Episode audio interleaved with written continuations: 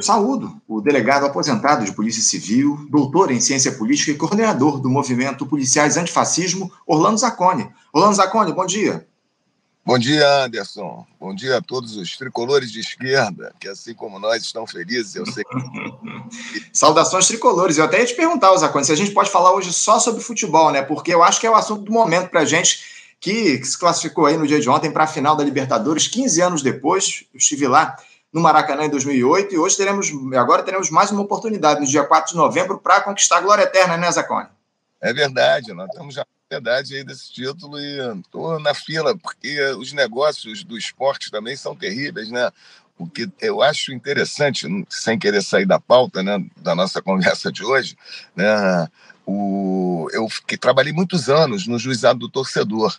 Uhum. E a, a, grande questão do juizado, né, que se mantém em todos os jogos, é a repressão ao tal do cambismo, considerado crime, né, porque tem um dispositivo lá no Estatuto do Torcedor que prevê como crime é, quem vende o ingresso, né, por um valor acima daquele que é oferecido ao público. E, bom, em suma, o que eu estou vendo hoje, né, na, a final do, da Libertadores vai ser completamente coordenada pela Comembol. Os clubes uhum. já mais como era antigamente, você citou aí, em 2008, né, o, a decisão vai ser um jogo só e a responsabilidade é toda da Comembol. E é interessante como as agências já estão vendendo os ingressos, quer dizer, por um preço né, que vai estar todo mundo na mão dos cambistas. Mas cambista internacional, né, ou, grandes empresários cambistas, parece que não perturbam tanto como aquele trabalhador informal que está ali na disputa né, de uma situaçãozinha melhor né, para levar para casa e tal, que é o alvo da repressão lá do juizado do torcedor. Só deixar isso registrado. Não, é isso, importante essa, essa citação tua, porque, como você citou, alguns ingressos para a final da Libertadores já estão à venda, à venda aí há pelo menos duas semanas, né? Ali entre, entre 800 e 1.200 reais o preço desses ingressos que são é, disponibilizados para o para o público em geral. Parte desses ingressos para a final da Libertadores vão ser destinados para, os dois clubes que vão decidir a competição, mas essa outra parte, mais para o público, público, geral, já está à venda e, como você citou, já foi adquirida boa parte e está sendo vendida pelas agências, como você coloca, nessa dinâmica do cambismo, enfim. Zacone, é, fora a nossa alegria aí pela, pela conquista dessa vaga na final da Libertadores, eu queria tratar com você de temas que são, são muito mais intrincados e merecem, acima de tudo, a nossa atenção. Porque a gente tinha uma pauta para iniciar o, a nossa discussão hoje, falando sobre aquele programa né, que foi estabelecido pelo governo federal de enfrentamento ao crime organizado.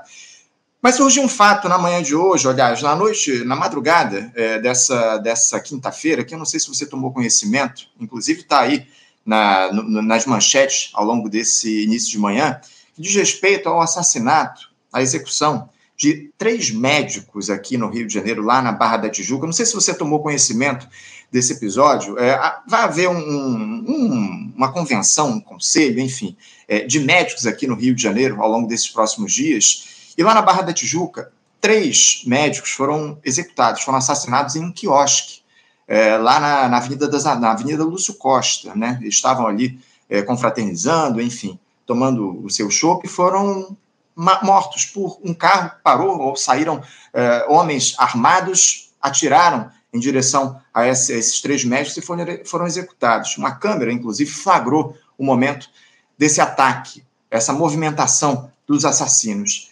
Chama atenção que um desses médicos, o, o Zacone, era irmão da deputada federal Sâmia Bonfim do pessoal lá de São Paulo. Esses médicos, inclusive, eram de São Paulo, são de São Paulo, né? Eles foram assassinados. E um desses médicos era irmão da Sâmia Bonfim. Pelas imagens das câmeras, eu não sei se você chegou a ver isso, Osakon, talvez eu esteja te pegando de surpresa aí Sim. com essa notícia, mas pelas imagens da câmera, a impressão que dá é, é de uma execução efetiva. Os, os, caras chegaram lá, encostaram o carro, saíram atirando em direção aos, aos três médicos e, e foram embora em disparada. É, eu queria que você falasse um pouco, assim, na, no, no, calor dos fatos, Aconte, como é que você avalia esse episódio, se você também se você acredita que ele tem, ele, ou possa ter algum caráter político, enfim, como é que você analisa esse fato que ocorreu aí na madrugada dessa quinta-feira, esse assassinato desses três médicos aí na Barra da Tijuca, Zacone? Então, Anderson, é difícil, né? Eu não estou acompanhando, conforme você mesmo disse, eu fui pego de surpresa com a notícia, ainda não acompanhei nenhum, nada, não vi as imagens, não tem informação a, a, acerca do, do que aconteceu, do evento criminoso.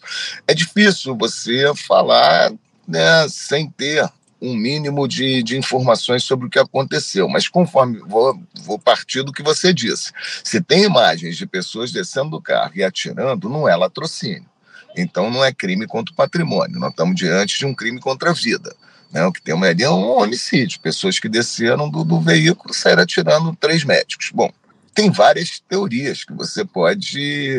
Eu pensaria na situação que o Rio vive hoje. Amanhã, inclusive, faz parte da nossa pauta, né?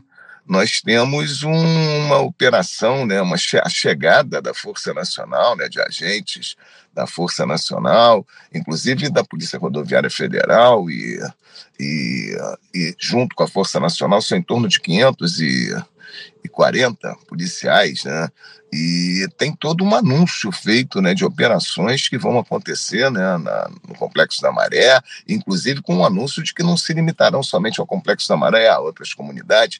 Eu não sei no jogo político né, qual é o interesse dessas ações, inclusive se tratando de um parente de um, uma deputada de esquerda.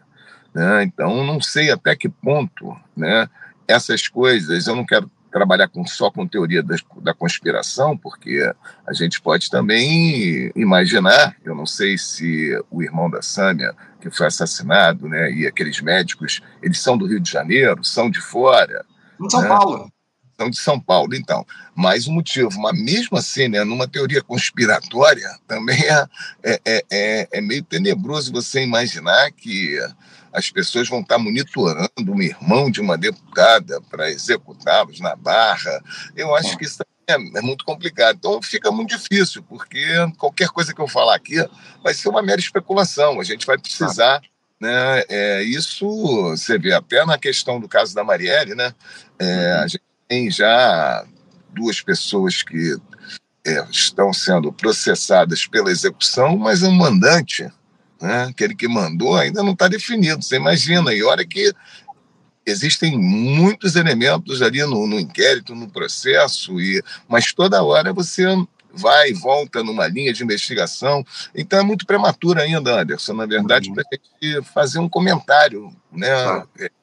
sobre o assunto. Mas eu acho que, pensando no Rio de Janeiro, né, que voltou a ser o palco né, do tema da segurança pública nacional, através daquelas imagens que foram repercutidas né, na mídia, né, do treinamento do, dos traficantes lá no Complexo da Maré, e tudo que está sendo programado para o Rio de Janeiro, acho que a gente também pode pensar, né, se for por um viés político, por uma relação né, do assassinato com o fato dele ser irmão da deputada, né, a gente tem que pensar na conjuntura, que é aquilo que a gente já falou muitas vezes aqui no Faixa Livre. Não tem como não pensar a execução da Marielle, né, sem levar em consideração a intervenção federal militar, que tinha 15 uhum. dias que estava em andamento quando a Marielle foi executada. Aquele era um momento político. Como é que a gente vai pensar um crime político sem observar a conjuntura política que está acontecendo no momento? Então, se for para uma linha de um crime político, por ele ser irmão da Sâmia,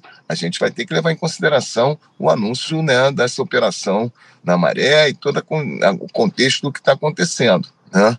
Se não, porque muita coisa pode acontecer né, que motiva um homicídio.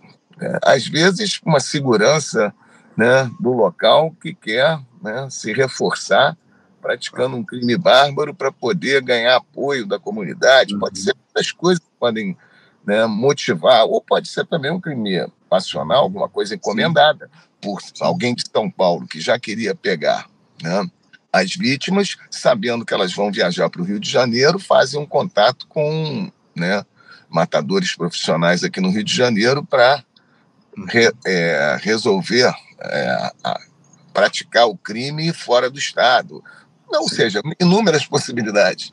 É, não, muita, muita coisa, muitas informações estão surgindo. Inclusive, Zé, quando eu falei que as imagens da câmera, de uma câmera de segurança lá, de um quiosque já estão disponíveis, olha, eu vou colocar aqui na tela para que você uhum. observe essas imagens. Ó, vou, vou, dar o play aqui para a gente, para os nossos espectadores também analisarem todo esse fato. Vejam só. É isso, né, Zacone? É, é, é, no mínimo estranho, né, toda essa dinâmica, né? É, tem que aproximar mais a imagem, né? A polícia tem uhum. curso, né, para ver se em algum momento, né, a gente é, é, possível, né? Eles estavam a princípio sem nenhuma cobertura no rosto. Acho que de longe não dá para ver a fisionomia, mas eu acho que se tiver meios, eu, eu e acredito que eles, esses meios existam, né, de fazer uma identificação facial, é, fica mais fácil de, de se uhum. buscar autoria, né? Mas é aquilo, né? A mesma coisa no caso Marielle, a autoria nem sempre desvenda a motivação, né? E Aí é, eu acho que é porque não existe homicídio sem motivação. Uhum. Né? O canal fala em motivo fútil, matou por ciúme, que, que nem é considerado na jurisprudência, infelizmente, motivo fútil, né? Mas matou porque não, não gostou da cara com que a pessoa olhou para você. Mas é um motivo, por mais que ele seja fútil e irrelevante, todo homicídio tem um motivo. Né? E eu acho que nesse caso, né, esse motivo pode ser de ordem pessoal, pode ser de ordem política pela, pelo parentesco que ele tem com a deputada. Mas, sinceramente, inicialmente, eu apostaria mais, né, e aí é questão de aposta mesmo, né, em algo relacionado a, a, a uma questão pessoal, né, um crime passional. Entendo. Entendo. Não... vamos, vamos aguardar aí. Por enquanto. Diga, diga. É, porque por enquanto a gente não tem uma informação que possa dizer, uhum. diferente da Marielle, né, que era uma vereadora, né, é, e estava em atividade, em ascensão. Aí uhum. você tem certeza desde o início que é um crime político, e mesmo assim, os opositores né, é, tentaram dizer que não, não, não, havia um crime político, que ela tinha envolvimento com tráfico, quer dizer, sempre né, é, se tenta desqualificar a vítima. Né? É, e eu acho que no caso do, do, do, do, da vítima desse homicídio que você mostrou, em algum momento você vai ver que vai começar uma movimentação no sentido de desqualificá-la. Né? É, e a gente tem que ver que esse é um talvez uma prática no Brasil que deve ser modificada, né? Porque repara, quando você o crime é de ação penal pública, por quê? Porque o Estado entende que quando você atenta contra a vida de um cidadão, você está atentando contra a própria sociedade. Porque né, se os homicídios são praticados e não há uma resposta né, contundente para esse fato, é, todas as vidas no ambiente social estão, né, de uma certa forma, colocadas em risco. Né? Imagina né, se uma pessoa é morta né, dessa forma na orla da Barra da Tijuca, como é que, que é a sensação que as pessoas têm né, no ambiente social? Então, uhum. quer dizer, o interesse na resposta para esse crime é um interesse da sociedade. Precisamos saber né, quem foi que matou, qual qual, qual a motivação, né? Isso não é só uma questão da vingança, né? Se bem que evidentemente que tem muito de vingança, mas assim, para além da vingança, você precisa ter uma sociedade mais segura e o Estado precisa, né, pelo menos de uma forma racional, como a gente pretende que o Estado seja, né, dar essas respostas para a população. É isso, é isso. Vamos analisar, vamos aguardar aí os fatos que vão surgir, as investigações que vão ser empreendidas ao longo dos próximos dias mais informações sobre esse episódio, essa morte de três médicos lá na orla da Barra da Tijuca, em um quiosque, essa execução dos médicos de, lá na Barra da Tijuca, e um, um, uma quarta pessoa estaria aí ferida, também está internada lá no hospital em, em, estado grave, enfim, vamos analisar aí o, esse episódio ao longo dos próximos dias. Mas, Acone, eu queria voltar aqui para a nossa pauta, porque como você citou é, temos aí alguns temas importantes para tratar. E eu queria começar por isso que você tratou, você falou, inclusive, aí na tua primeira intervenção, porque o governo federal ele lançou recentemente, esses dias, o Programa Nacional de Enfrentamento às Organizações Criminosas, com a promessa aí de investimentos de 900 milhões de reais em segurança pública.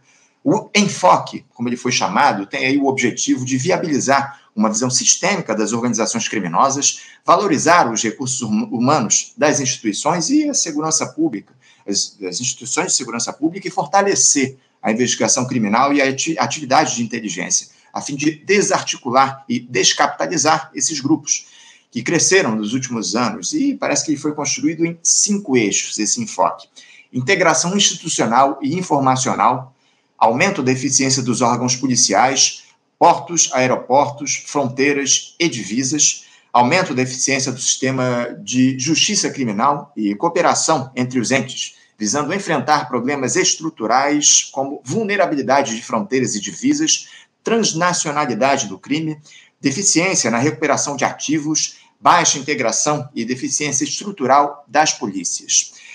Houve algumas críticas ao Zacone por parte da esquerda em relação a esse plano que foi lançado pelo ministro da Justiça e Segurança Pública, o Flávio Dino.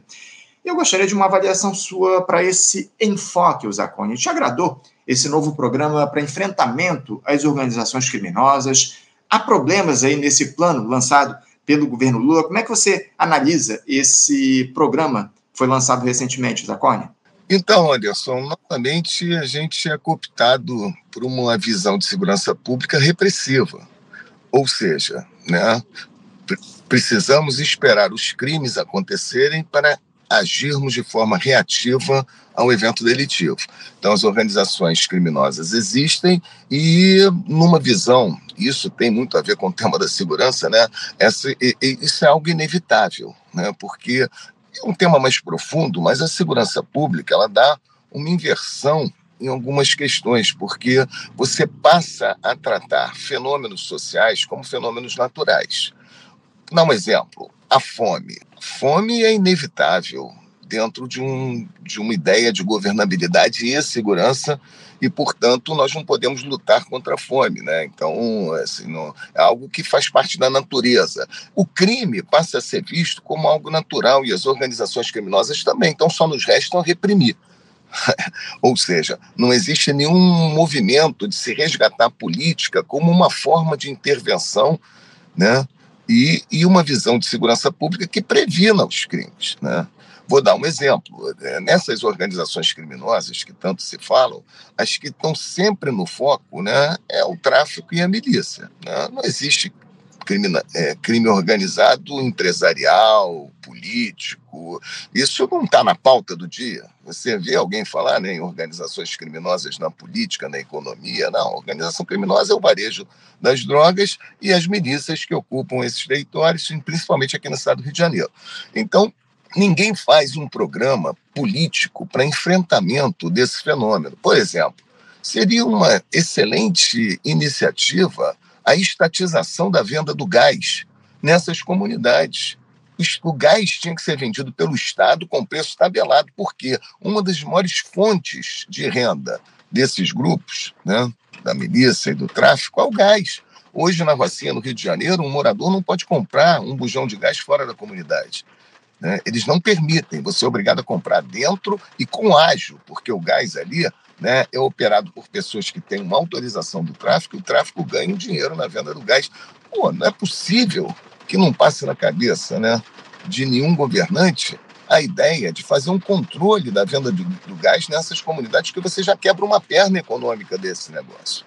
Mas isso é uma atividade política que você vai né, vislumbrar né, atingir essas organizações não na forma do, do, do enfrentamento bélico, né, porque o enfrentamento bélico não tem demonstrado ao longo de mais de duas, três décadas no, no, Rio de Janeiro resultado algum. Lembra daquela invasão que teve lá no, no Complexo do Alemão, antes da UPP, o projeto da UPP? Tem sempre um grande projeto, né?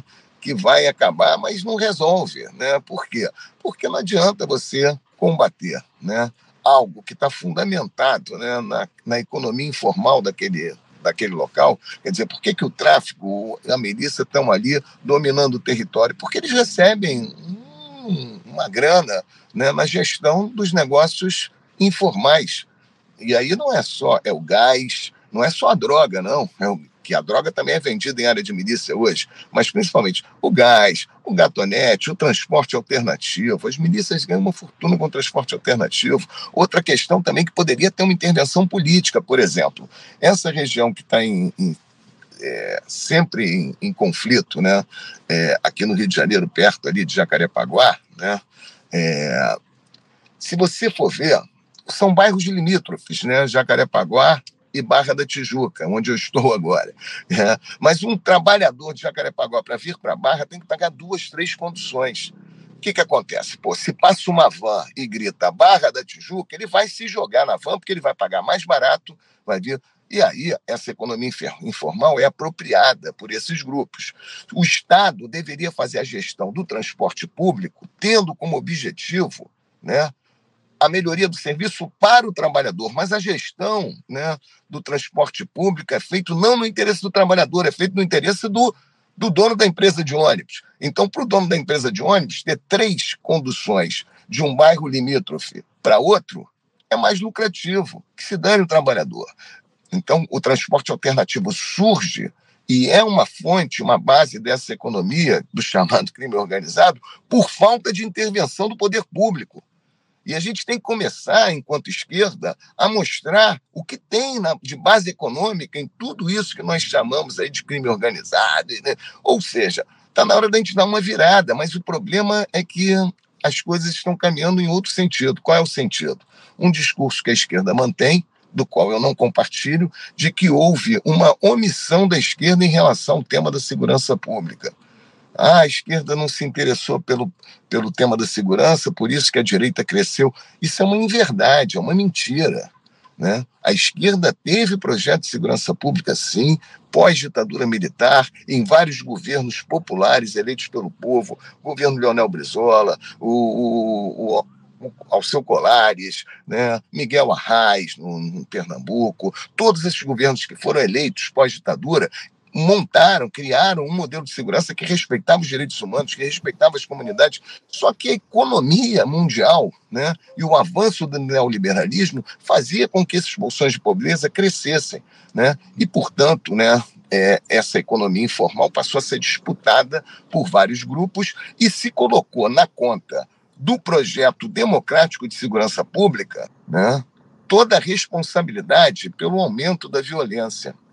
E, o, e a esquerda acabou com medo, achando que a repressão e que o modelo de segurança pública repressivo seria a única coisa que poderia ser feita para que a gente não fosse, é, não ficasse, do ponto de vista vulnerável, no debate eleitoral. Isso foi um grande erro, porque, repara, nós temos, desde a queda desses governos populares, assim, pelo menos a partir dos anos 90, nós temos pelo menos quase três décadas uhum né? São três décadas onde se estabeleceu no Brasil o ideal de modelos repressivos, militarizados e a situação da violência. Né? E os índices criminais continuam a crescer. Ou seja, meu amigo, não vai me convencer de que política repressiva é o caminho para resolver o problema. Então, voltando à sua questão, esse projeto que está sendo colocado, apresentado pelo governo federal, se você for ver a fundo, né, é um projeto de caráter repressivo, porque uhum. mesmo quando ele trata da investigação, e ah, precisamos então fazer uma repressão qualificada, que isso é outra coisa que me incomoda também, é esse termo, repressão qualificada. Uma repressão que tem uma investigação. Repressão qualificada é repressão.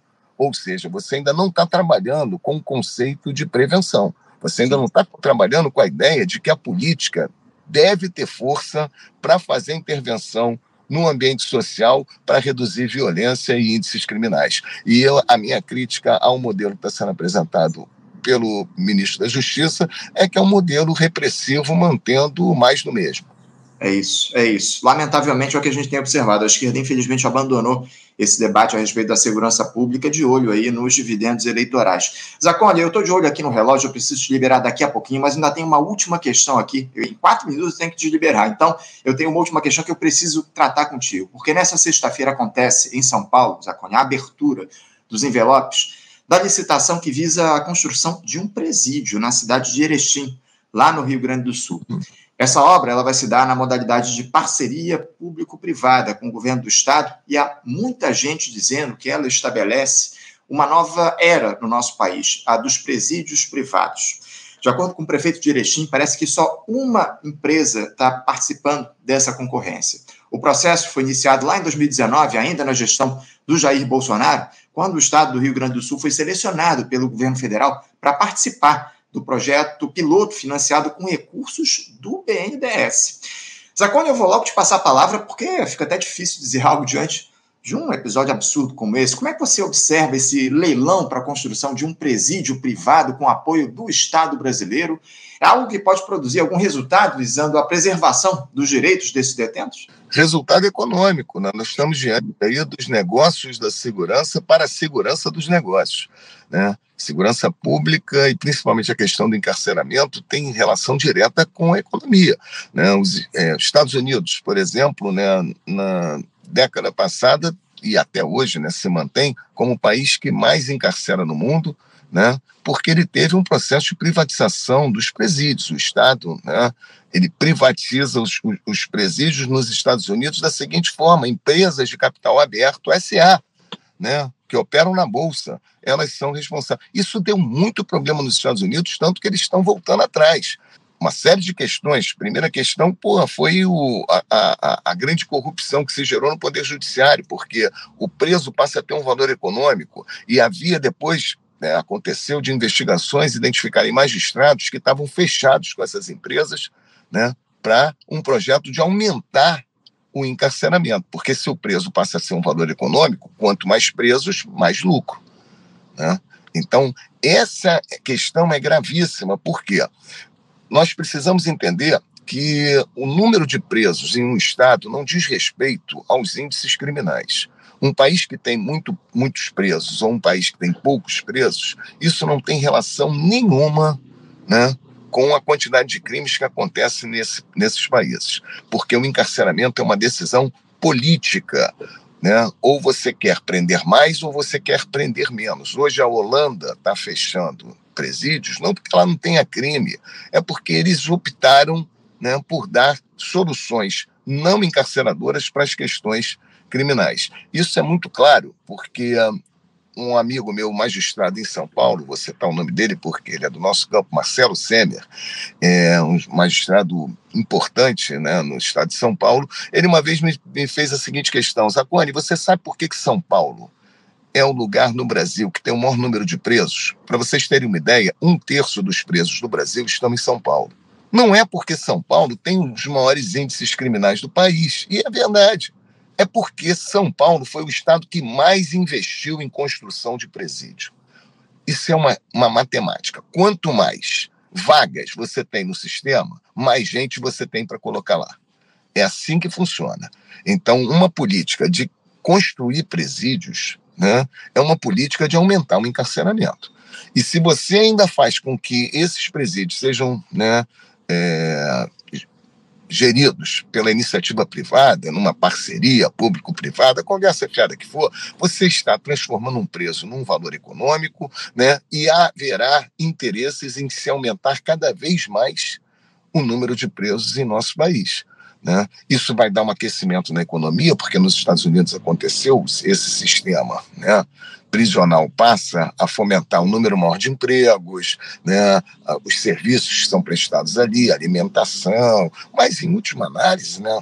não é disso que nós esperamos de uma nação. Né? Um projeto de uma nação não pode ser transformar o seu cidadão, ainda que ele seja um criminoso, num valor econômico que gere lucro para para os grandes negócios da segurança.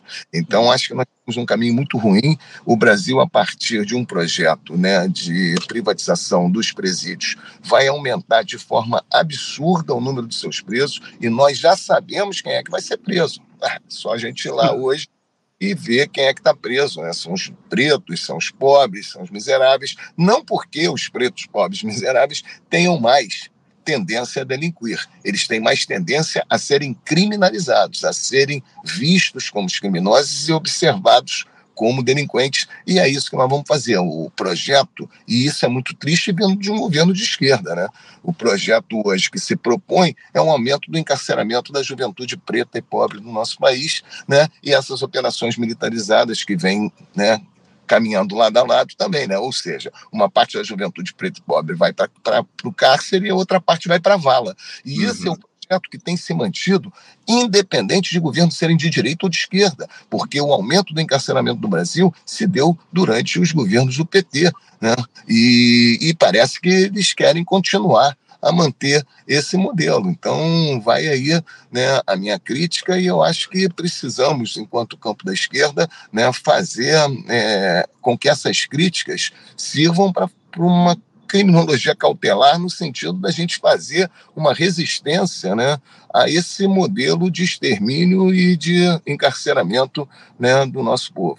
É isso, é uma dinâmica deletéria que vem se reproduzindo, lamentavelmente, há décadas de encarceramento do povo preto, pobre e favelado aqui no nosso país. O Zacone, eu tenho que te liberar, já, já ultrapassamos o nosso tempo limite, você tem um compromisso agora, mas eu quero te agradecer a participação importante que você teve aqui com a gente no nosso programa. Tinha outras questões para tratar, mas num próximo momento a gente dialoga a respeito disso. Mais uma vez agradecer. Saudações tricolores, Zacone. A gente se encontra aí pelos estágios da vida, talvez aí nessa final da Libertadores, tá bom?